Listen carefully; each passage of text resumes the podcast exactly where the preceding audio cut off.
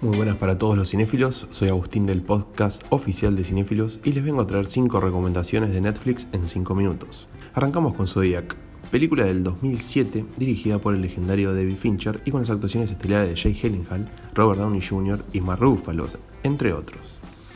El thriller está situado en San Francisco a fines de los años 60 y cuenta la historia de un asesino serial conocido como el asesino del Zodíaco, quien enviaba pistas a distintos medios de comunicación para poder de alguna manera hypear sus asesinatos.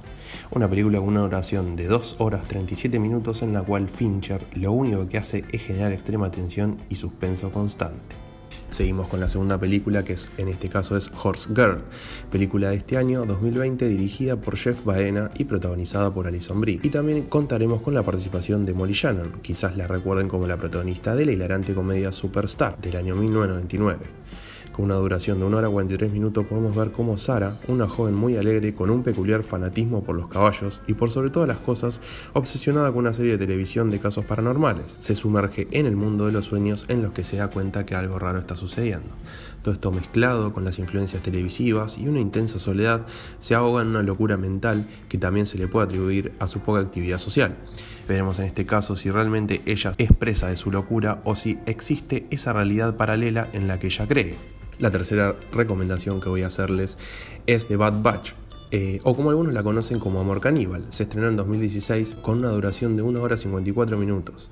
Fue escrita y dirigida por Anna Lily Amirpur y protagonizada por Suki Waterhouse y acompañada por un séquito de actores de Hollywood como Jim Carrey, Keanu Reeves, Jason Momoa y Diego Luna.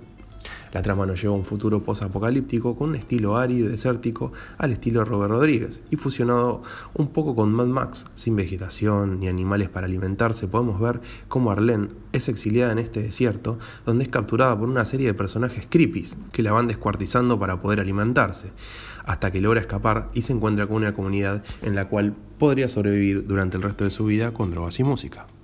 La cuarta recomendación, esta vez, es una serie animada llamada Big Mouth, estrenada en 2017 y cuenta con tres temporadas de 10 episodios de media hora.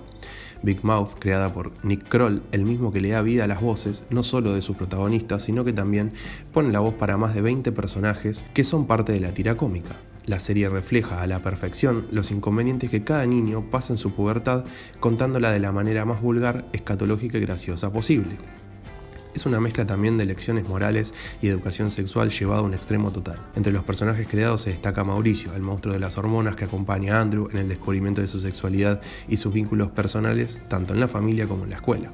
Por último, les quiero recomendar una serie de comedia dramática llamada Atlanta, creada y dirigida y protagonizada por el multifacético Donald Glover, también conocido como Childish Gambino y más conocido aún como Troy, uno de los mejores personajes de la serie de Community.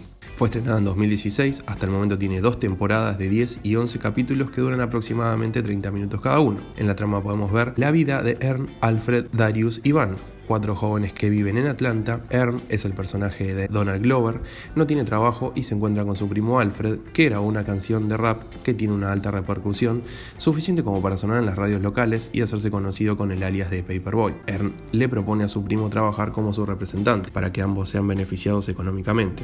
Lo más importante que tienen ambas temporadas son los cuatro personajes en los cuales cada uno de ellos tiene episodios en los que son protagonistas, con momentos completamente impredecibles e historias muy marcadas de cada uno, tanto de cómo viven el día a día, sino también de cómo viven en la sociedad explorando temáticas raciales y una gran crítica al sistema.